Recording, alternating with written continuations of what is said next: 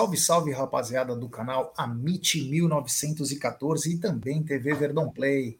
Está no ar mais um episódio do programa Tá na Mesa. É episódio esse que nem já sei o número, porque o Marcão está numa colheita. Me mandou mensagem e eu não sei o número, mas em breve nós saberemos com mais particularidade. Boa tarde, meu querido Egílio de Benedetto, que está todo infonado hoje que você tá tão bonitinho assim com os fones, Egidio? É, cuidando da beleza para não ficar passar nervoso, já. mas, mas eu queria mandar só um recadinho para um torcedor aí do, do Botafogo, que eu vi no, na, no Twitter. Ele simplesmente colocando fogo na camisa do Palmeiras. Não sei se vocês viram. Eu vi. Né? Ele simplesmente. Meu, que absurdo. E falando, vocês são lixo. Meu, quem é o Botafogo na fila do pão, gente? Pelo amor de Deus, é impressionante é, é, esses torcedores que não sabem o seu lugar. Comparar o Palmeiras ao Botafogo, chamar o Palmeiras de lixo só porque eles estão agora em primeiro lugar. Nós estamos ainda na 12 segunda, 11 primeira, nem lembro mais que rodada nós estamos. E o cara já está falando um monte de asneira, é impressionante. Então, um recadinho para ele, menos, viu, filho? Bem menos, viu? Vocês não são ninguém na fila do pão. Olha, é, antes de, depois eu falo sobre isso. Boa tarde, meu querido Zuco. Boa tarde, Gé. Boa tarde, Egídio. Toda a galera que está chegando aí. Vamos lá, vamos lá. Palmeiras ganha, Palmeiras perde. Estamos sempre aqui para falar do jogo do Palmeiras, das coisas do Palmeiras. É, ainda faltam 78 pontos, Egídio. Faltam 78 pontos ainda para o Campeonato Brasileiro. Claro, o Botafogo tem uma boa vantagem, mas o Palmeiras está muito vivo ainda. Ah, só ia falar para esse gordo aí que fez isso o seguinte, irmão. Eu sei que você não sai de casa. Se você saísse de casa, você não ia fazer isso, né? Mas toma cuidado. Você queima a camisa do Palmeiras. Nós queimamos você, cara. Queimamos você. Tá? Então não fica com muita brincadeirinha, não. Que aí você vai conhecer o que é inferno. O inferno no corpo mesmo. Ser você pegando fogo, filho da puta. Vai brincando. Não sabe aonde você tá brincando. Vai. Tomar no meio do cu. Bom, Vamos falar do que interessa. Vamos falar dessa gigante global bookmaker. Que a galera aqui, ó, sempre quando eu falo da 1xBet, os caras fala da gigante, fala da gigante. E vou falar da 1xBet, essa gigante global bookmaker, parceira do Amit, La Liga, Série A Cautio. E ela traz a dica para você.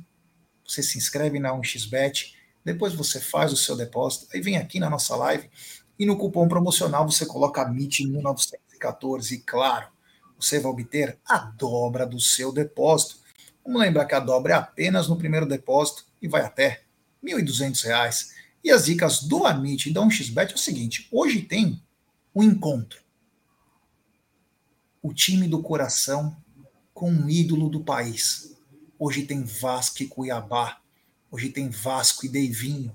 É um encontro mítico que nós não poderemos perder por nada. Vasco e Cuiabá. Eu tenho certeza que se o Davidson fizer o gol, ele vai fazer assim, ó. Ele é demais. Vai culpar a guerra na Ucrânia, ele vai falar das criancinhas. Ele é demais. Então hoje tem Vasco e Cuiabá, mas amanhã tem Libertar versus Atlético Mineiro, jogo chave, hein? Se o Atlético perder, cai fora, hein? Se o Atlético perder, cai fora. Então tem Libertar e Atlético Mineiro. Tem até futsal agora não XBet, é. Tem o Brasília contra o Corinthians. Já na Libertadores tem Fluminense e Sporting Cristal. Além de na Série B da América do Sul tem São Paulo e Tigre. É, é isso aí. Essas são as dicas do Amit e também da 1xBet. Sempre lembrando, aposte com muita responsabilidade. Bom, ontem nós dançamos, né? Mas antes de a gente falar do que aconteceu ontem, quero falar outra coisa aqui. Deixa eu puxar aqui na minha, na minha Primeiro eu quero fazer um agradecimento especial. Quero dar o parabéns para o Regis do Tifose, depois nós vamos mostrar partes da coletiva, mas foi o único jornalista que teve culhão de perguntar para o Abel uma pergunta decente, uma pergunta que a torcida quer fazer que a galera anseia por perguntas bacanas. Você não precisa ofender, você não precisa ser mal educado, mas você precisa ter coragem. E no jornalismo precisa ter coragem, precisa ser mal educado. E o Regis ontem fez a pergunta. Perguntou: por que coloca o Tabata se a torcida odeia tanto esse cara? E outra, ele perguntou sobre a bagunça que foi o time no segundo tempo. Então, parabéns, são perguntas simples. Em vez dos caras ficarem encebando, que naquele Silvestre da Gazeta, fazendo uma parábola, e o outro que fica. Aí teve até o surdo que começou a falar, ficou cinco minutos é, falando pro, pro Abel falar. Muito obrigado, uma pergunta maravilhosa. Cara, vai no anseio da torcida. A torcida quer saber. O jornalismo é feito para isso. Porra, então parabéns ao Regis do Tifose. Eu não poderia deixar de falar uma coisa tão legal que meu, foi a pergunta dele, que ontem destruiu na nossa coletiva. Foi muito bacana, uma pergunta sensacional. Por falar em sensacional, a gente tem que lutar pelas nossas, pelas nossas competições. E a Libertadores, se for campeão, dá acesso ao Mundial de Clubes. Eis que a FIFA acaba de anunciar a cidade Gidá será o novo templo do futebol do dia 12 ao 22 de dezembro e já tem até os estádios. O primeiro é o Cidade Cidade do Esportes Abdula, Rei Abdula. É, Cidades do Esportes Rei Abdula e o outro estádio Príncipe Abdula Al Faisal. O primeiro tem capacidade para 62 mil e o segundo tem capacidade para 32 mil pessoas. Gostou dessa, dessa notícia, Egidio, em primeira mão? Muito, já, muito, muito mesmo. Já sabíamos já o país, não sabíamos as cidades ainda, nem os estádios, né? E se Deus quiser, né? Nós três estávamos no último que o Palmeiras participou. Se Deus quiser, se Deus ajudar, se o Palmeiras também ajudar, né? Nós estaremos lá novamente para cobrir esse mais esse evento da Sociedade Esportiva Palmeiras. Vamos lá, não adianta a gente ficar falando muito que ainda está longe. Né? A esperança é essa. Se Deus quiser, estaremos lá. Vamos torcer por isso. Isso aí, antes de passar a bola para o Zuco, tem uma crítica construtiva aqui, ó. Adriana Nakaya. Ah, não, é o Sérgio, desculpa. Boa tarde a todos, palmeirenses. Já sou fã do trabalho de vocês, mas acho que às vezes você tudo quer resolver na porrada. O canal de vocês é enorme, é só uma opinião. Sérgio, aqui do Japão. Obrigado, Sérgio, pela crítica. É o seguinte: alguém alivia para o Palmeiras alguma coisa? Os caras têm dó de nós? Não sei aí no Japão como que é, né? Eu tô falando aqui no Brasil. Aqui os caras querem pisar na nossa cabeça. Ninguém tem dó de nós. O canal nosso é enorme. Eu não sei de quanto tempo você acompanha nós. Mas eu sou o mesmo cara desde que nós tínhamos 10 inscritos. Eu não mudei nada. Em nada. Quanto a querer resolver tudo na porrada, tem coisas que só resolvem na porrada. Vai lá na CBF e conversa, leva um buquê de flores para o Seneme, fala: nos ajude, Seneme, seja justo.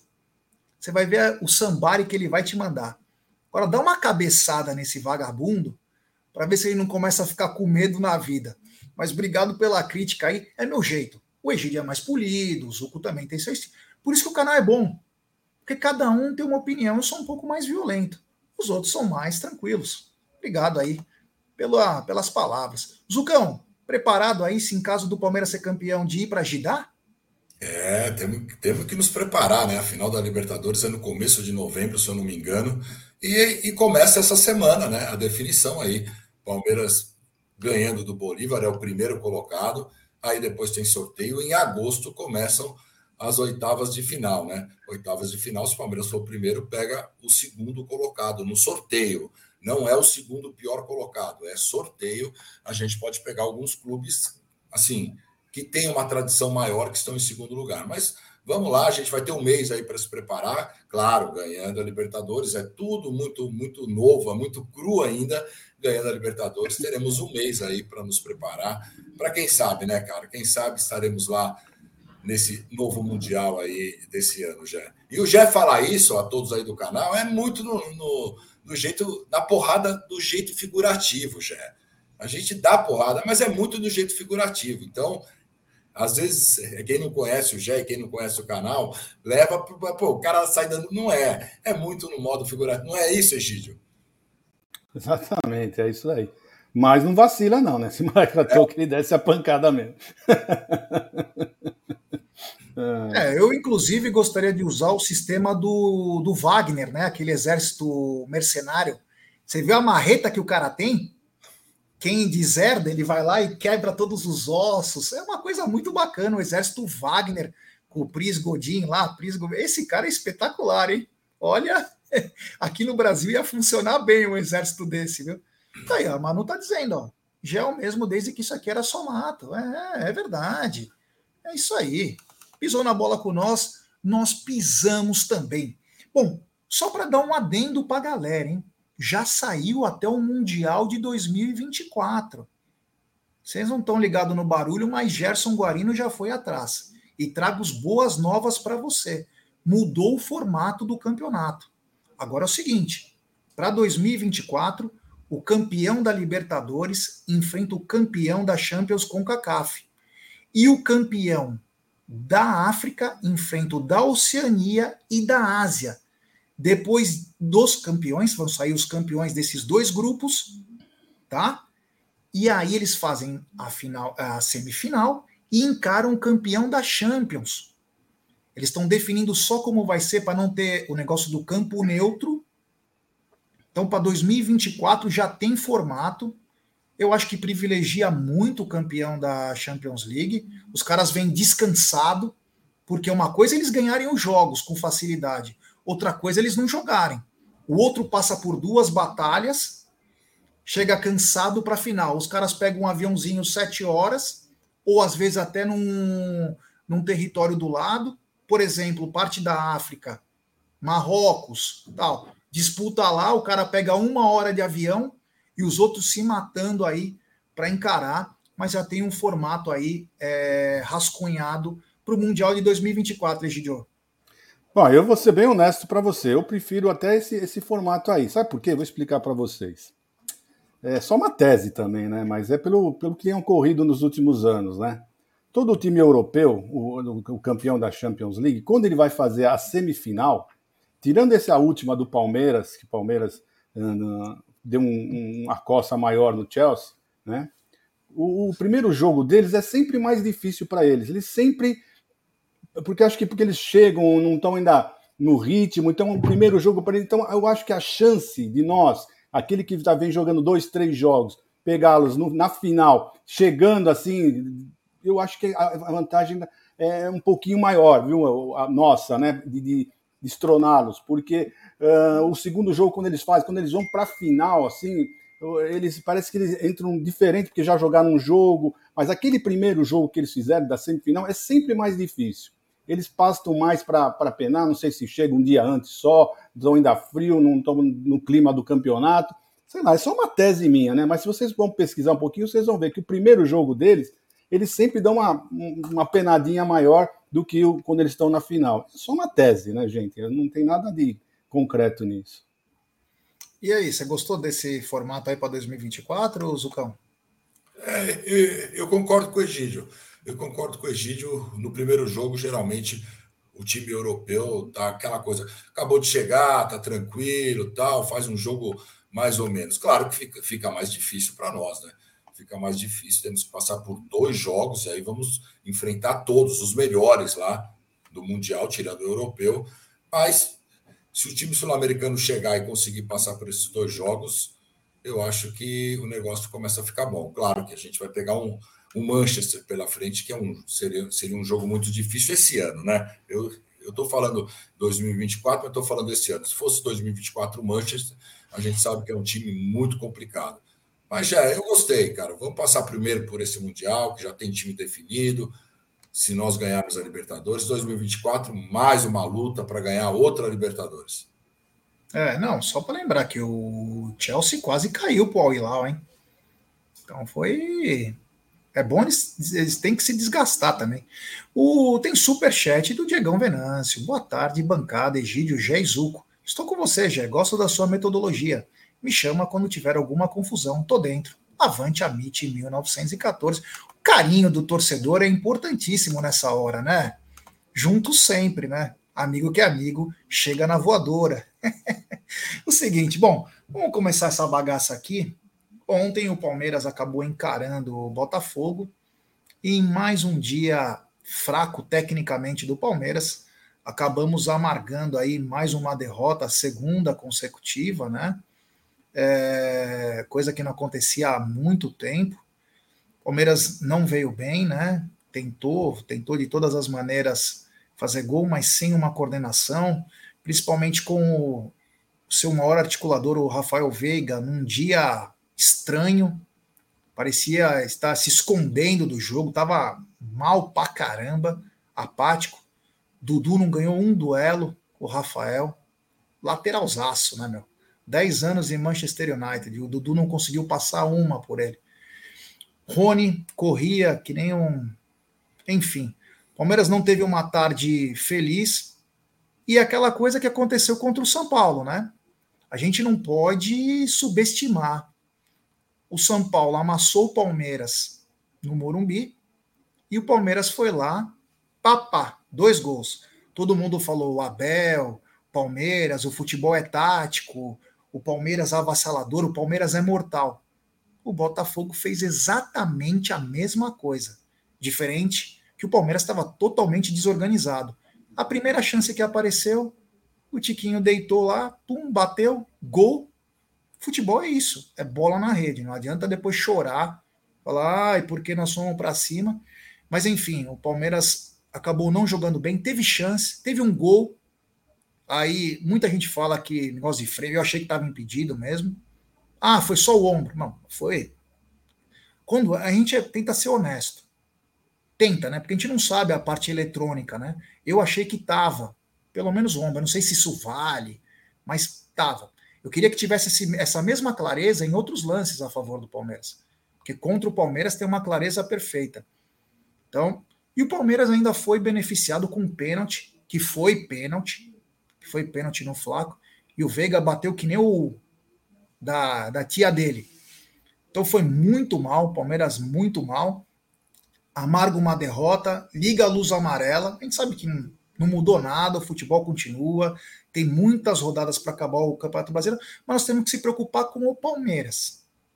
E a data FIFA acabou atrapalhando muito. E quando o Palmeiras treina demais, vem merda pela frente quando o Palmeiras treina menos, o time se torna imbatível. Então eu prevejo, diferente das outras pessoas que falam, ai, tem nove jogos nesse mês, a maratona, eu vejo que o Palmeiras vai ser perfeito. Sabe por quê? Porque não treina. Os caras vão pro jogo e na raça, vão ganhar no talento. Quando tem que treinar, treinam pra cacete, voltam mal pra caramba. E a data FIFA fez muito mal. Eu não sei se os caras perderam ritmo ou se alguns ficaram meio levantadinho. Porque ontem o time tava uma merda. Literalmente uma merda. Foram mal pra caramba. Queria que você desse umas pinceladas, Egidião. Deixa o Zuco dar essas pinceladas primeiro, Jé. Vamos Pincela lá. Pincela o Zuco, então. Pincela o Zuco aí. Vamos lá, vou pincelar. Jé Egídio e toda a galera do chat. Palmeiras entra em campo com Rios no lugar do menino, né? O Botafogo começa aí com 4-4-2, mas muitas vezes no 4-2-3-1, deixando apenas o Tiquinho Soares na frente. E o Botafogo faz uma marcação muito forte. O time do Botafogo é muito forte fisicamente. E sendo muito forte, ele ganha praticamente todos os duelos do Palmeiras, impedindo todas as jogadas do Palmeiras, principalmente pelo meio. O meio estava impossível do Palmeiras entrar. Com a ausência do menino, cara, o Palmeiras perde a movimentação pela esquerda com Dudu e Piquerez. O Palmeiras, quando tem Menino e Veiga, o Veiga cai hora para a esquerda, hora para a direita, faz essa triangulação com, com Dudu e Piquerez, e do lado direito com o Mike e o Arthur. E o Rios não fez isso. Então, o Dudu partia sempre no um para um e o Piquerez entrava pelo meio. Só que o Dudu foi muito bem marcado. O Dudu, praticamente, o Rafael, um grande lateral, anulou o Dudu. O Dudu conseguiu fazer uma, duas jogadas ali mas o Dudu não conseguiu fazer nada. Estava um pouco abaixo, estava abaixo do que o Dudu pode, mas o Dudu foi muito bem marcado. O Palmeiras só tinha triangulação com Arthur e Mike. O Palmeiras começa a se impor ali aos 10, 12 minutos e tem algumas chances, principalmente pelo lado direito, cara. Vai tomando conta dos espaços e o Botafogo explorando só os contra-ataques. O Botafogo fazia aquela marcação forte, marcava muito bem, muito bem o Palmeiras e tentava os contra-ataques. Eu sei que vamos falar da arbitragem mais para frente, mas aos 17 minutos, o Tiquinho Soares, autor do gol, acerta um chute na cara do Luan. E aí segue o jogo. Eu acho que esse esse lance poderia ter, ter tido intervenção do VAR ali. Se não foi cartão vermelho, tinha que ser o cartão amarelo. Claro, o VAR só chama se for cartão vermelho, mas pelo VAR eu acho que podia ser cartão vermelho e o juiz poderia dar até o amarelo da. Mas não deu nada, seguiu o jogo.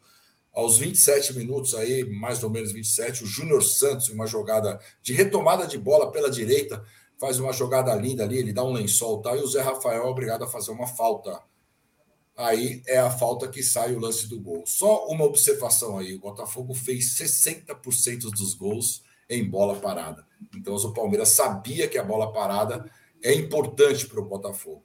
E, e, o gol sai. Uma cobrança de falta, o Gomes de cabeça. Aí, aí acho que foi um, um azar, a bola bate no Piquerez e sobra para o Zé Rafael. Ali eu acho que o Zé Rafael errou, ele acaba cabeceando no pé do Tiquinho Soares Aí o Tiquinho Soares, muito inteligente, ele pega a bola e ele é destro. E aí ele, tipo, ameaça dar um chute para a direita, é, com o pé direito. A hora que ele faz isso, o Zé Rafael coloca as duas mãos para trás, ele dá o corte, bate da esquerda e faz o gol. Na minha opinião, não achei falha do Everton. Acho que o Everton podia ir com a mão um pouco mais firme, mas eu não achei falha. A bola parece que ainda desvia. Eu não achei falha do Everton. Não vou colocar a culpa no Everton nesse gol. Eu coloco se tiver um culpado nesse gol, a maior culpa é do Luan. E o gol sai.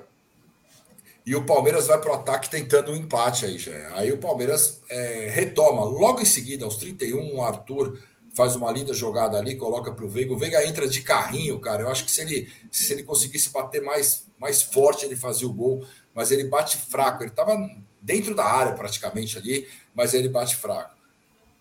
Depois um lance interessante, eu sei que a gente vai falar depois. O Tietchan leva o amarelo aos 32 minutos. E logo depois, acho que um minuto, dois minutos depois. Ô, ô Zuko, só para antes de você continuar, ah. é que o pessoal tá mandando a mesma coisa aqui.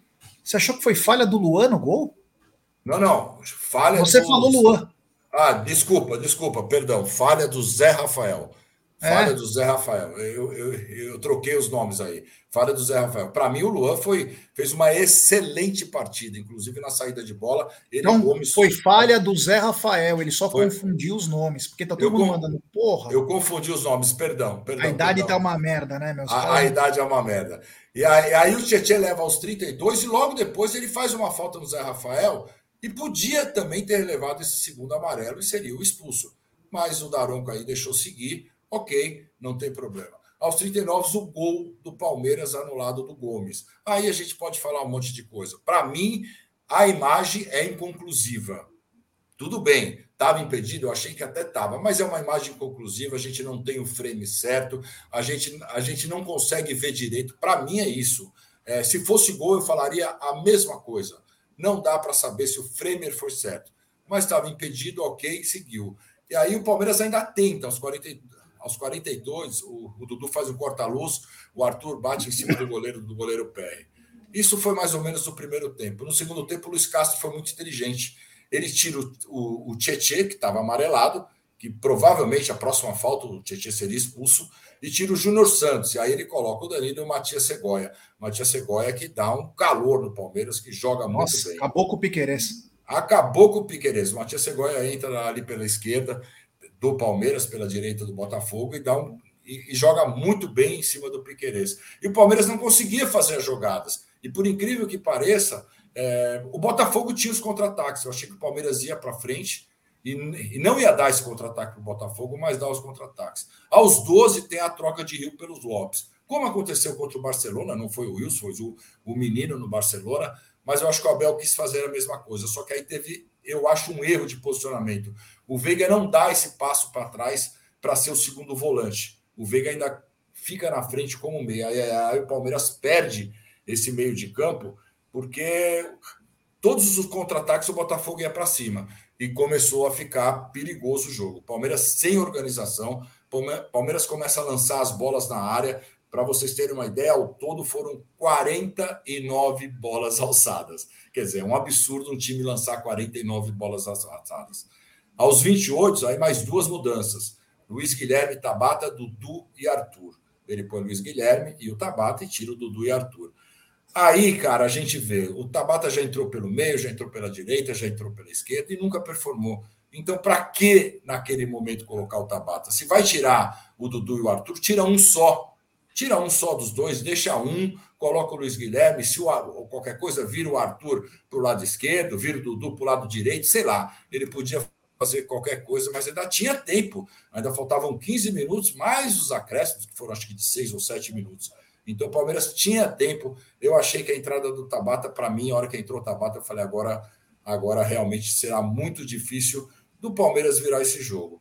E aos 30 minutos, logo depois, tem o Palmeiras acha um pênalti. O Palmeiras só lançava a bola na área, um pênalti, o cara empurra é, o, o, Lopes ali, um pênalti bobo do Botafogo. E aí era a chance do Palmeiras. Eu falei, agora o Palmeiras faz o gol e a gente vai virar esse jogo, porque aí a torcida inflama. A gente sabe, eu vi muita gente reclamando da torcida também, mas é aquela coisa, o time também leva a torcida. Se sai esse gol de pênalti, a torcida não pararia de cantar até o fim do jogo, aquela gritaria, e poderia sim levar o Palmeiras a mais uma vitória. E o Veiga, cara, o Veiga tá, foi muito mal na partida, o Veiga muito abaixo, mas aí pergunto: é, era outro que tinha que bater? Não. Na minha opinião, era o Veiga que é o melhor batedor do Palmeiras. O Veiga vai para lá, dá uma paulada de esquerda, eu acho que ele tava. Ele não estava bem, então. Se ele não estava bem, ele tinha que ter deixado o outro bater. Sim, ele podia ter deixado, mas ele, ele, tinha que ter faz... ele tinha que ter feito isso. Não era outro bizarro. jogador, o, o, Gomes, que pegaria a bola, porque é muito difícil. Aí, aí vai o Gomes bater, aí o Gomes perde. A gente tem que ver pelo outro lado. Sim, fala, falei, tinha que vir do Veiga isso. Né? É, tinha que vir do Veiga falar, cara, eu não tô bem, tô a bola, tudo, acho que todo mundo iria entender. E o Veiga, eu achei que na cobrança ele não estava bem, porque ele não bate daquela forma. Então ele bateu, chutou para fora, e aí, cara, aí depois começou ficar difícil. O Palmeiras, aos 39, faz mais duas substituições, totalmente desorganizado. Aí ele, Hendrick e John John, ele tira Não, mais. Eles entraram aos 44. O Hendrick eu... e o John John entraram aos 44. Aos 44, então eu achei que era aos 39. Então, Mike, Ma, é, Hendrick e John John entram, entram aos 44, sai o Mike e o Veiga, aí, aí era aquela coisa. Cruzamento para a área para tentar, o Gomes vai de centroavante, aquela loucura para tentar o empate. Palmeiras não consegue, ok. Eu acho que o resultado foi justo. O Botafogo fez uma excelente partida, conseguiu marcar muito bem o Palmeiras. O Palmeiras, o seu coletivo, estava muito mal, um time desorganizado e na parte individual também muito mal, já. Então, isso tudo somado, aconteceu mais uma derrota do Palmeiras. Não é terra arrasada, temos ainda 78 pontos a ser disputado, mas claro que fica o alerta aí, uma luz laranja começa a ser ligada, porque o Palmeiras tem uma sequência duríssima do Campeonato Brasileiro e tem as Copas no meio também. É, antes de o Egílio dar as pinceladas dele, tem alguns superchats aqui. Tem superchat do Aldão Amalfi, ele manda, confronto Palmeiras e Bote, muito favorável a nós. Mas quando penso nesse confronto, só vem coisa ruim. Estranho. Obrigado, queridíssimo Aldão Amalfi. Tem superchat também do Voltão Martucci. Gé, o Verdão precisa parar de tomar gols com falhas do Zé Rafael. Em jogos difíceis, a cada 10 gols sofridos, 7 são falhas do Zé Rafael. Ô, Gé, deixa, eu só, deixa eu só responder esse do Zé Rafael. Eu acho o seguinte: o Zé Rafael vem, vem fazendo o, o, prime, o primeiro volante. E a gente viu contra o Bahia, e a gente viu ontem contra o Botafogo, que realmente o Palmeiras precisa de um camisa 5. O Zé Rafael está sobrecarregado. Contra o Bahia, eu, eu acabei não montando aqui, não está na mesa, eu não pude falar, mas o Luan acaba salvando duas bolas que o Zé Rafael perde. Mas não é porque o Zé Rafael perde, porque o Zé Rafael ele está como primeiro volante, ele vai para frente também e acaba perdendo essa bola na frente. Então eu acho que se tivermos um volante, eu acho que esses dois jogos, é, eu acho que a gente vem falando há muito tempo, né? Isso do primeiro volante, esses dois jogos escancarou a necessidade do Palmeiras no primeiro volante. Eu acho que aí o Zé Rafael e esse primeiro volante formariam uma dupla muito boa. Eu concordo com você que ele não é o primeiro volante, mas sabendo que agora ele é o primeiro volante, ele tem que tomar muito cuidado. Essa confiança que o Zé Rafael tem em alguns momentos, não pode ter. Você não tem que ter confiança, você tem que ter o pé firme e tirar. Tem coisas que o Zé Rafael ele espera a passada, ele tem, ele não pode esquecer que hoje ele é o primeiro volante. Quando ele for o segundo volante, ele sabe que vai ter um cara atrás dele. Quando ele é o cara, ele tem que saber, porque tem, tem errado com muita regularidade, hein? Tem errado com muita regularidade.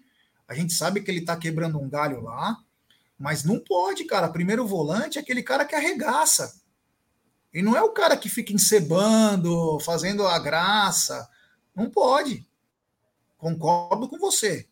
É para ontem o volante. Mas sabendo que ele hoje é o primeiro volante, ele não pode tomar esse tipo de ações que ele vem tomando, que ele perde a bola com facilidade ou toque errado, e os caras vão na cara do gol. Enfim. É, tem superchat do queridíssimo Aldão Amalfi de novo. CBF maldita. Foi bem peitudo em colocar as linhas do VAR no telão do Allianz no gol do GG. Puta lance importante. Mandaram ao vivo, é. Só quando é a favor nosso bacana, que aí fica a imagem tá. E para finalizar, um superchat do Luquinhas de Beus. Gostaria de saber quando a mídia palestina falará da Leila e a destruição do trabalho do nobre. Sairão Scarpa, Danilo, Giovanni e falam em Veiga. E as reposições de nível? Cadê o dinheiro? Cadê a auditoria? Cadê o meia? E o primeiro volante? Obrigado ao queridíssimo Luquinhas Azevedo. Daqui a pouco vamos falar de reforços, hein? Vamos falar. E cadê o dinheiro? É, cadê o dinheiro? Gidio, suas pinceladas. Bom, depois de um replay em palavras do nosso querido Zuco, né? Que ele foi perfeito, né? Ele descreveu exatamente o que aconteceu ontem, né? Então, podemos dizer o que? O seguinte: que ontem, infelizmente, eu, eu vi algumas pessoas falando que faltou raça para o Palmeiras. Eu não achei isso, achei que o Palmeiras até que correu bastante, uh, lutou. O problema é que não estava no dia deles, todos eles, né? Sabe quando dá aquele combo de todos não estarem bem? E aconteceu justamente ontem. Eu acho que o Everton, na minha opinião, falhou no primeiro gol. Eu acho que ele foi com a mão um pouco mole, no chute não foi tão forte assim, né? Uh, eu acho que o Mike também não foi bem. Os melhorzinhos para mim foi o Gomes e o Luan.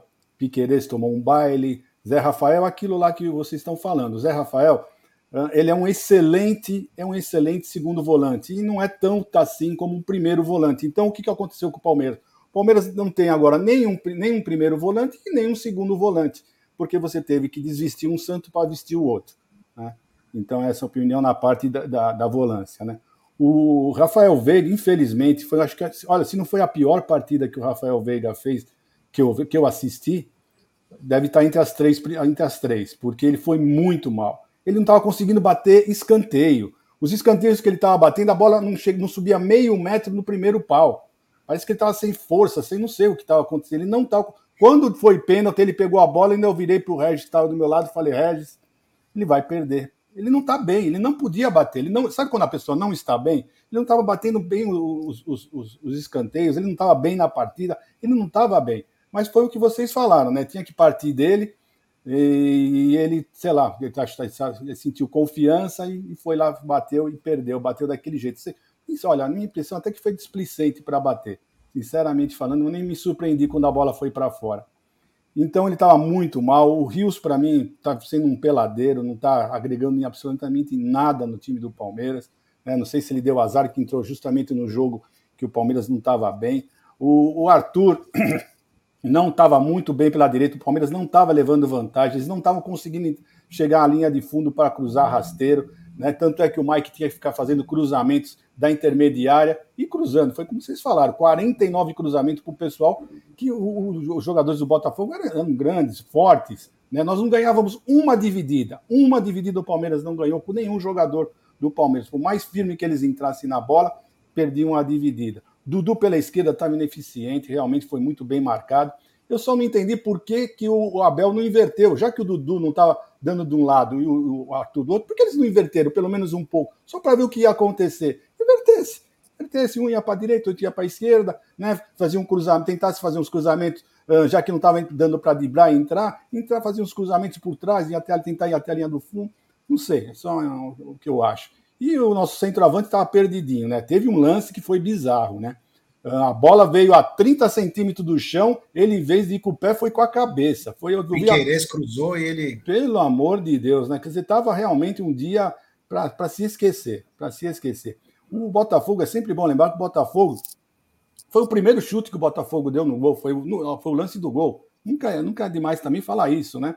E a hora que foi aquela, aconteceu aquela, aquela cabeçada do Gomes, bateu no Piquerez, quando aconteceu isso, você já pensa, né? Falei, meu, quando acontece essa zebra, normalmente acaba mal. E não deu outra, né? É, quando dá essa, essas, essas coisas assim diferentes, fala, e não deu outra. Aconteceu o gol. Mas, gente, é isso daí. Eu não vou ficar me estendendo muito, que o Zuco já falou perfeitamente tudo, é só o que eu achei. Eu achei que, infelizmente, o Palmeiras abusou demais nos cruzamentos na área, porque não estava conseguindo fazer as penetrações para ir até a, a, o fundo do campo e fazer a, os cruzamentos para trás. Então, da intermediária para cima, jogadores altos do, do, do, do, Botafogo, maiores, mais fortes, nosso ataque bem baixinho, não ia conseguir dar em nada mesmo, né? Então, foi isso que eu vi, gente. É, vou pedir para a galera deixar seu like, mais de 940 pessoas. Deixe seu like, se inscreva no canal, ative o sininho das notificações. Vamos rapidinho agora. Seus destaques do jogo, Zuko. Luan Gomes. E você, Gidio? A destaque positivo do Palmeiras. Vou dar o Gomes, vai. Também Gomes. Gomes, é, esse cara é raçudo demais. Meu Deus do céu. Bom, Arbitragem. Antes de vocês falarem, eu vou só citar alguns momentos do jogo para vocês poderem até ter um pouco mais de esclarecimento. É, o Tiquinho deu simplesmente um pontapé, né? Porque foi um pé alto, mas acertou o Luan. O, o idiota do Daronco nem conseguiu ver aquele lance. Ele estava tão desesperado. Ele tá pesado, né, cara? Tomou tanta bomba que não consegue nem correr mais.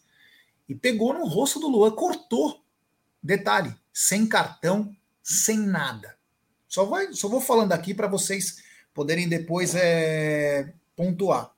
O seu Tietê já tinha cartão. Inclusive, no primeiro cartão do Tietê, o Daronco, naquele movimento de aeróbica, ele faz assim, ó.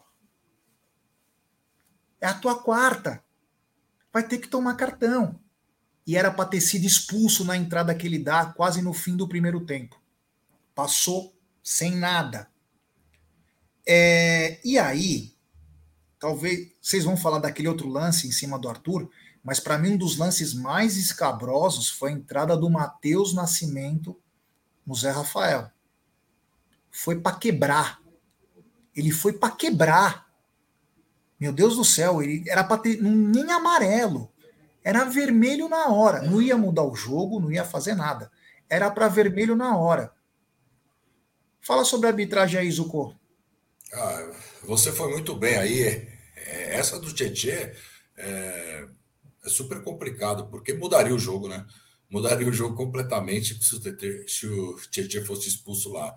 E o Egídio vai falar de uma outra jogada também. Eu achei, na parte disciplinar, o Daronco muito ruim. E esse lance que você falou do Gomes, que, que o Tiquinho, o VAR tinha que ter chamado, né? O VAR tinha que ter chamado. Se o Daronco não viu, o VAR tem que ter chamado o Daronco. É. E aí, Egidião? É, esse lance que vocês estão falando aí do Luan, uh, tem outros jogos, agora não lembro qual, mas o jogador foi expulso. O jogador foi expulso. Tá? Então, não é questão que nós estamos querendo que o jogador tivesse sido expulso. Tinha que ser expulso. E ele simplesmente não fez absolutamente nada. Então, fora esses lances aí, o que eu achei também um outro lance é um absurdo, foi no segundo tempo o Arthur entrando sozinho. Já na hora que ele entrar na área, ele tomou um calço por trás, né? Era falta clara e ele nem falta deu. Nem falta deu. Então é um absurdo, né? E fora outras faltas, né? Que o. Gente, não estou falando que o Palmeiras perdeu por causa disso. Nós só estamos Sim. comentando a arbitragem. Como foi a arbitragem? A arbitragem foi dessa maneira mesmo. Deixou de dar vários cartões, deixou de marcar várias faltas. E isso também, gente, vou falar bem honesto para vocês. Isso vai irritando o jogador. Os jogadores vão ficando irritados, vão ficando desanimados, né? Porque é duro você você sofrer faltas claras, né? E, não, não, o, o árbitro não tomar atitude nenhuma contra isso, né? Então, eh, eu acho que a arbitragem deixou a desejar. Realmente, o Daronco foi péssimo, foi péssimo. E fazer o quê, né? Como diz o Aldo, né? Não vamos mais ficar reclamando, porque a gente reclama. Quem tem que reclamar não reclama, né? Aí fica difícil. É isso aí. É, o Daronco é fraquíssimo, não tem jeito, é quadrilheiro mesmo. Não adianta mais. Esse aí não tem mais jeito. Começou bem, teve um começo de carreira bacana, mas já entrou no esquema da CBF aí, parece que não ele não tem mais a, ele tá perdido. Você vê que ele tá bem, enfim, né? A gente reclama, mas também a gente reclama aos ventos. Bom, é, passando isso, nós temos a coletiva do Abel, onde ele fala algumas coisas aí. Eu vou, nós só pegamos algumas partes, mas eu quero primeiro pegar a pergunta mais importante, que foi a pergunta do Reginho e do Tifose que é sobre o Tabata e a desorganização no segundo tempo. Boa noite, Abel. É, duas perguntas. Primeiro, é, por que da escolha do Tabata? Que a uhum. torcida não consegue entender o porquê da escolha do Tabata. Uhum. E segundo, o Palmeiras, há muito, muito tempo, eu não vejo um Palmeiras tão é, desorganizado como no segundo tempo de hoje, com um jogador centroavante no meio, é, o zagueiro lá no ataque. Eu queria que você falasse um pouquinho sobre isso. Segunda a segunda pergunta, discordo totalmente com o que tu estás a dizer. Um, agora, houve um momento certo, sim. Se me, se me disseres assim, após o penalti falhado, a equipa levou um baque mental, sim. Sim. Mas tudo o que tu disseste eu discordo em absoluto. Agora, depois do penalti, a nossa equipa levou um baque anímico, sim. E a partir daí concordo contigo. Antes, não, não concordo. Em relação à troca do Dudu pelo Tabata, é muito simples. É trocar um pé direito por um, por um canhoto, que joga aberto para nos dar cruzamentos da linha de fundo. Com o João João tínhamos um direito e um esquerdo em cada, em cada corredor. Se vocês prestarem atenção, tínhamos um direito à direita, que era o Mike, aberto, e tínhamos o, Luís Adriano por dentro. Não te vou estar a dizer tudo. Um, e à esquerda a mesma coisa. Tínhamos um esquerdo aberto e um direito, que era um, um meia atacante que era para poder fazer ou remates exteriores ou cruzamentos e depois poder o próprio, o próprio Tabata fazer cruzamentos, como fez quando, quando entrou.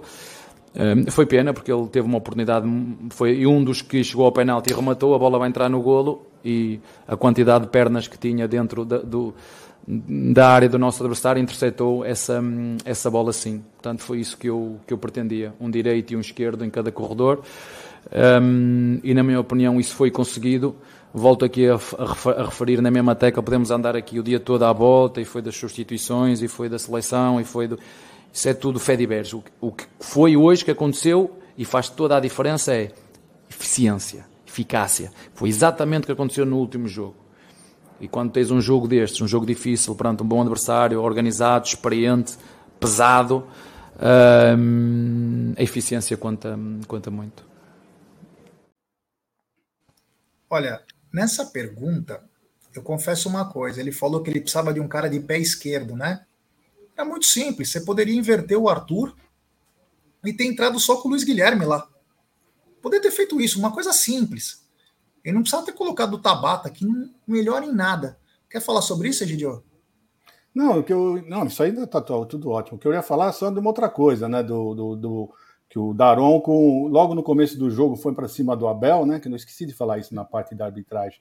Foi para cima do Abel e fez assim, fez claramente assim para o Abel, como dizendo: você não pode sair da área. Foi claramente ele que dizer isso. E eu fiquei acompanhando praticamente o jogo inteiro, o português deles, meu, o português dele ia para lá, para cá, saía toda hora, passava lá na frente, ninguém falava nada, ele ia falar com, com o quarto árbitro, lá onde o quarto árbitro estava, Ninguém falou absolutamente nada. E o Abel não eu podia sair da área. Águas.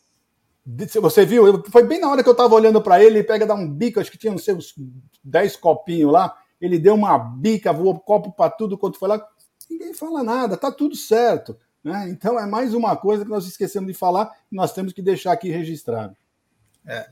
Agora ele fala sobre data FIFA e Giovanni. Abel, boa noite. Queria fazer dois questionamentos para você. O primeiro, com relação né, à partida de hoje, você já disse né, que isso é o futebol, o Palmeiras pecou em algumas finalizações, mas é, como que foi também esse trabalho onde o Palmeiras teve interrompido uma sequência de jogos por causa da data FIFA contra o Bahia. Você não teve quatro titulares absolutos, na volta para o jogo agora contra o Botafogo, Piquerez e Rony tiveram que fazer alguns trabalhos internos na academia, então eu queria que você falasse sobre a diferença de ter um trabalho como você terá de hoje para o final de semana e como é em comparação à data FIFA. E a outra pergunta com relação ao Giovani, você conta com esse jogador ou hoje dá para a gente colocar que ele está sendo negociado pelo Palmeiras? Boa noite. Segunda pergunta, a resposta acabaste de, de dizer. Eu não sei qual vai ser o, o, o, fim, mas sim, está a ser negociado. Um, a primeira pergunta, o que tu disseste, é um facto. Facto. Um, tudo o resto, não vou arranjar desculpas. Uh, como te disse, não foi por falta. Uh, sim, quero ter o, o, elenco todo junto, que somos mais fortes assim, mas o que eu disse no último jogo, volto a repetir para vocês. O que faz a diferença num jogo é eficiência, eficácia. E nós hoje nem fomos eficazes, nem fomos felizes, que é diferente. Nem eficazes, nem felizes, porque é preciso ter também uma pontinha de sorte. Né? A bola bate aqui, bate lá e sobra Para o jogador é assim que funciona.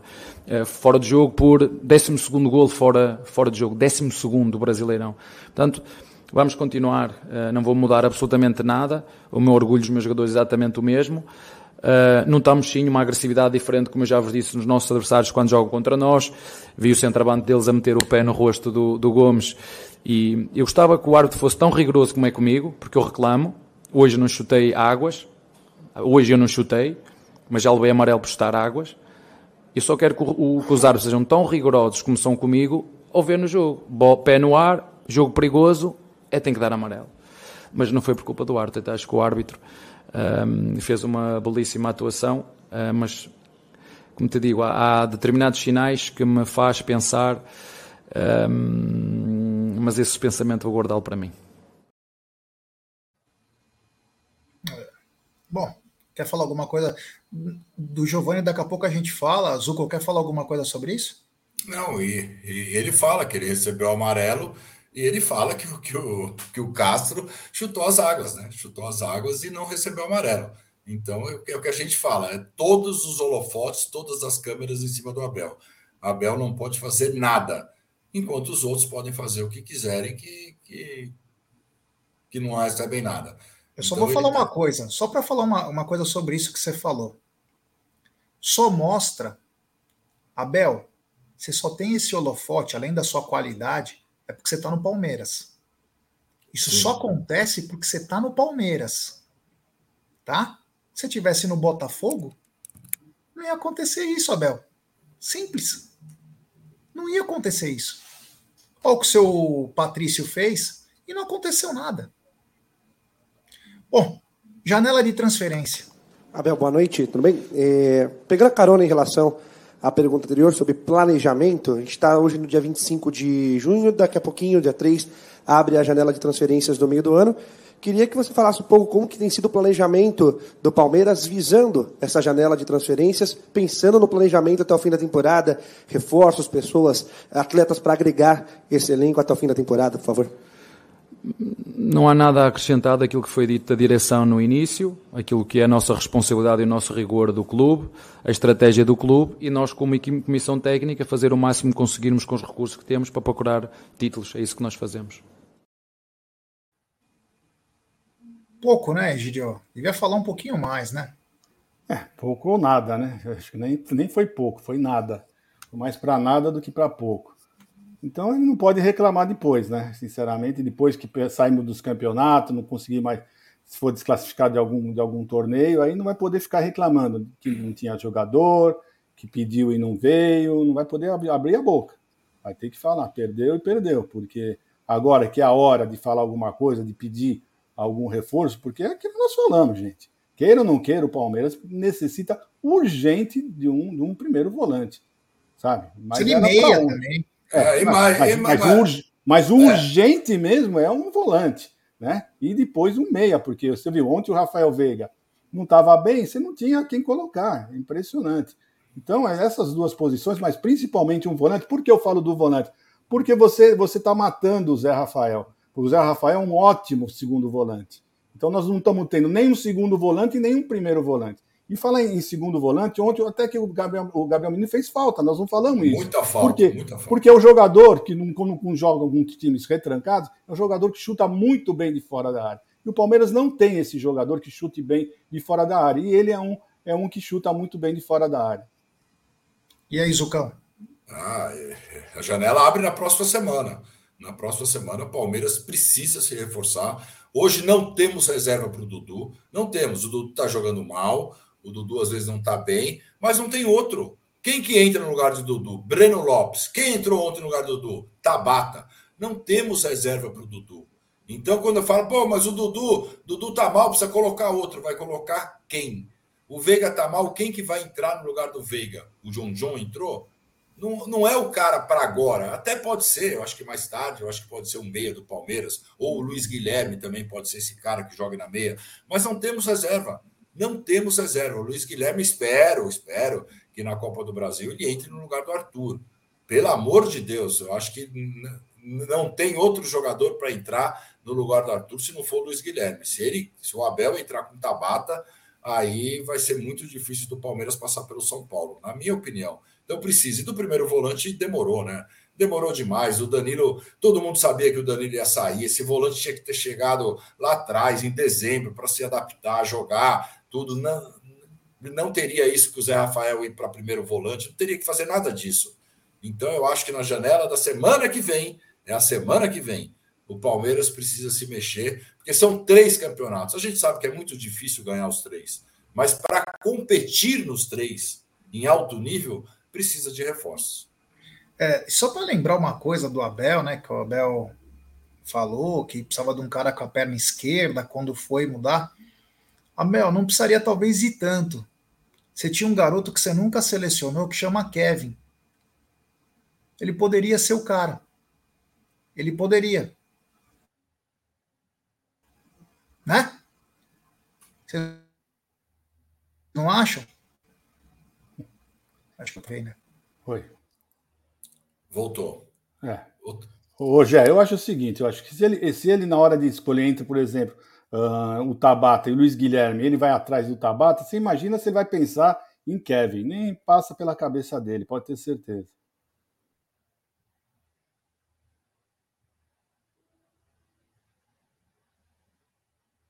Eu acho que, eu acho que o Gé deu uma travadinha, Gide, mas é isso mesmo, cara. Hoje eu acho que o Kevin precisa subir, já subiu, né?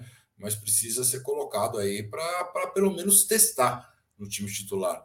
A gente vê que pelo lado do, do lá, todos que entram, não, não tem jeito. O Tabata a gente já conhece em todas as posições, tanto na posição de esquerda, direita e de meio. E, e agora o, o Breno Lopes, que é aquele cara que entra, o Breno Lopes pode entrar, mas quando o Palmeiras estiver ganhando de 3 a 1 4 a 0 que aí ele segura o lateral, aquela coisa toda, para se compor. Mas para virar jogo, Breno Lopes e Tabata, na minha opinião, não tem condição nenhuma de jogar. É, e eu não sei, eu não sei o que, que, o, que o Abel pretende com essa janela aqui, abertura de janela, mas precisava tomar alguma providência, porque tem jogadores no Palmeiras que precisavam abrir espaço abrir espaço ou para contratação ou para os meninos, porque não pode ser. Olha, sinceramente, eu vou falar, são quatro para mim: Jailson, Navarro, Breno Lopes e Tabata, para mim, infelizmente. Uh... Peraí, que eu vou tirar o Gerson aqui, está em dupla, duplicidade aqui. Pronto. É. Precisava abrir um espaço, né? Fala aí, Jé. Não, a internet deu uma rateada aqui. É, enfim, tem muitas outras perguntas, né? Mas nem vamos colocar agora, porque também colocamos as mais importantes aí, né? Eu só falei do Kevin, porque às vezes se cria uma coisa, de repente colocasse um garoto que ia para cima. O lateral que entrou no lugar do Rafael, que engoliu o Dudu, foi o Cabação que fez a que fez a falta no, no Flaco Lopes. Entrou frio, entrou perdido, e foi lá e meteu a mão no flaco.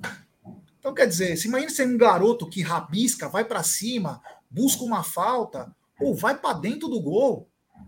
Não, não, vamos com o Tabata, porque ele é o cara. Pô, então também não precisa exagerar, né? Pelo amor de Deus também, vai. Tem super chat aqui do Johnny P3. Guarino, dizem Barros enxuga a bola, mas quanto custa Tabata, Navarro, Jailson, Atuesta, Breno e Jorge? Custam aos cofres do clube quando a Leila vai ser cobrada. A Leila está sendo cobrada. Claro, tem uns que têm mais medo de cobrar, né? Quando eu digo cobrar, é com educação, né? Não é apavorando, mas está sendo. Agora, quanto a Tabata Navarro já. Mano, é milhões aí, hein, nessa brincadeira. Então você vende uma, um menino da base para pagar salário desses bagre aí. É isso que está acontecendo. Em vez de você trazer cara, a gente sempre falou isso no Amit. O Amit não se furta disso. Nós sempre falávamos: contrata cara que vem para jogar. aposta, nós temos as melhores, que é a nossa base. Contrata cara que chega e joga. Você fica contratando essas promessas. Tabata, quase 30 milhões em Portugal. A Tuesta, 20 milhões dos Estados Unidos. Aí, meu amigo, você dá contrato de 4, 5 anos para um cara desse que não joga porra nenhuma. Além dele engolir essa grana toda, ele toma lugar de um garoto. E aí acontece o que vem acontecendo. Obrigado ao Johnny P3.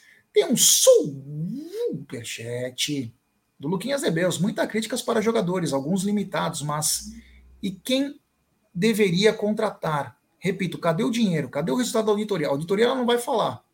Vai falar que é particular e ela não vai falar. Mas e a Leila, que está destruindo tudo? E Dali Pizza, e quem bajula a CBF? Leila. Quanto a destruir tudo, eu acho que está faltando é contratação. Administrativamente o Palmeiras está indo, o que falta é ousadia e investimento. Vamos lembrar que você não pode só pensar no campeonato de agora. Você tem que pensar nos próximos anos. Tem um Mundial em 2025. E nós aqui sempre falávamos no Amit. Contrata dois cara bom por ano. Dois cara bom para vir para jogar. Você vai chegar em 2025 com meio time modificado e qualificado. Então você ganha elenco e ganha time.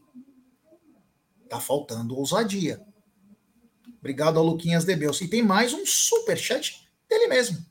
Lembrando, Arthur não joga na Copa do Brasil, hein? E um possível substituto Giovani foi vendido. Quem vai jogar Tabata? Repito, a Leila está destruindo o Palmeiras. Eu já mando já. Ou joga num 4-4-2 contra o São Paulo, ou Dudu de um lado e Kevin do outro. É, temos que ser ousado. Ou Luiz Guilherme, por que não? Mas o Palmeiras num 4-4-2 é aquele time que nos emociona. Obrigado ao queridíssimo Luquinhas Debeus. Agora é o seguinte, é, Egidio, o Palmeiras parece que negociou, está negociando, já está o, o Giovani já foi até para o Catar já, para um time de lá. E as notícias que chegam é que a negociação é por 50%, são 10 milhões de euros, mais 6 em metas. Bem vendido? A gente não pode falar que foi mal, que é mal vendido ou bem vendido, porque os meninos realmente, depois do Verón, né, depois de alguns outros jogadores que a gente ficava calculando que seria um bom preço, Patrick de Paula, né, e outros aí, e no fim depois não viram, né? Então é bom, é um, um, valor bom, não é um valor ruim, né? Se você pensar, por exemplo, que o Verão foi vendido por 10 milhões de euros, o passe total dele, esse será por 50%. Então eu acho que é um bom valor, né? Concordo que, né, nós vamos desfalcar o nosso time, nós não temos jogador uh, para jogar nessa posição, do, da qualidade dele, mas é, é, isso aí, né? Um jogador com 19 anos que você vê. O Abel não aproveita muito, não sei o motivo, não sei se ele não está treinando, se é fora de campo, se é dentro de campo. Então a gente não sabe. Então o valor tá bom? Vamos vender, vende. Né? O, os meninos da base também são, são, são formados para isso, né? para gerar dinheiro para o Palmeiras. É isso, já. Vamos em frente, vamos, vamos. Só espero que o Palmeiras abra o olho e venda e também contrate, né? Contrate pontualmente o que nós estamos precisando. Essa é a minha uh, esperança, né? Que o Palmeiras contrate, né? Porque nós estamos precisando aí de pelo menos dois jogadores que nós não temos na base para suprir essas faltas que nós estamos tendo na, no elenco, Jé. Pifou de novo, Jucão. Eu acho Fala que o Jé travou de novo. Eu acho que foi uma boa venda e com certeza ele não vai ficar no Catar.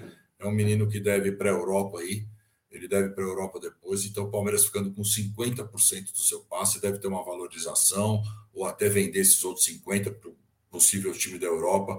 Eu acho que é uma venda boa. Ele não estava sendo utilizado aqui no Palmeiras, entrou poucas vezes, parece que teve alguns problemas, a gente não sabe direito o que aconteceu, mas o Giovani não estava sendo utilizado. É, era o último da fila, como o Abel mesmo disse, estava o último da fila para entrar. Então, acho que foi uma venda boa. O que eu espero, claro, é que esses 10 milhões de euros, a gente não sabe como que esse dinheiro vai entrar, né? Se vai ser agora, se é depois, depois das mesas, enfim, a gente não sabe. Mas que pegue esse dinheiro e contrate já nessa janela, porque o Palmeiras precisa de jogadores nessa janela. Ah, mas a gente tem um elenco bom com a base. A base é para entrar aos poucos, suprir alguns jogadores que não estão indo bem, um possível segundo tempo ali. Jogador de base, a gente tem alguns que são fenômenos, mas a maioria a gente viu até o Rios, que não é da base, mas é um menino ainda que, que todo mundo falava do Rios. A hora que ele teve oportunidade no jogo de titular, a gente viu, não que ele não foi bem, mas ainda não, não é aquele cara que pode pegar a camisa e falar: a camisa é minha. O Gabriel Menino, que muita gente critica, fez falta nesse jogo. Fez falta nesse jogo. Então o Palmeiras precisa de caras é, já formados, caras mais cascudos, principalmente nessa janela. Lembrando que a gente tem agora Atlético do Paraná fora no domingo, depois já entra o São Paulo, depois já entra o Flamengo. Aí a gente começa uma sequência muito pesada de jogos e agosto está logo aí. Agosto está logo aí. A gente começa as oitavas de final da Libertadores, que quinta-feira iremos ganhar com certeza do Bolívar. Vamos fazer um grande jogo e seremos o primeiro de toda a classificação geral, Egidio. É, você, você falou bem, né? Só para lembrar o pessoal, né? quinta-feira nós temos jogo com o Bolívar da Libertadores e depois é grossa, né? Atlético Paranaense lá, São Paulo no Morumbi, Palmeiras e Flamengo, Palmeiras e São Paulo, aqui, né? O, retorno das Copa do Brasil e o Internacional lá. Então é só carne de pescoço, realmente muito difícil, vai ser trabalhoso o Palmeiras continuar assim, mas é isso aí. Bom, gente, é o negócio seguinte, ó, já chegamos aqui 13 horas e 3 minutos. O nosso âncora não consegue mais entrar, então vou pedir por voz agora dar um encerramento. Juco, dá o seu boa tarde aí, pessoal aí. Boa tarde, Egídio. Boa tarde toda a galera do chat. Agora virou a chavinha. Já vai, vão fazer 4 horas, 6 horas da tarde aí. Tem as 24 horas que o Palmeiras perdeu. Vamos virar a chavinha. Vamos virar a chavinha, porque quinta-feira tem um jogo muito importante. É muito importante o Palmeiras ser o primeiro do grupo e o primeiro geral. Isso depois a gente vai ver lá em agosto, nas oitavas, o que vai acontecer. Então, o Palmeiras precisa ser o primeiro, fazer uma grande atuação, porque o Palmeiras vai com moral para enfrentar o Atlético do Paraná e depois o São Paulo na primeira partida da Copa do Brasil, Egidio. É isso aí, Zucão. Então, pessoal, então hoje à noite, lembrando que tem o Tuti Amit, tá? Então, até lá vocês, até, até a noite, até amanhã também no próximo Tá na Mesa. E tudo de bom. Voz, você encerra aí? Um abraço para vocês, pessoal. Uma boa segunda-feira.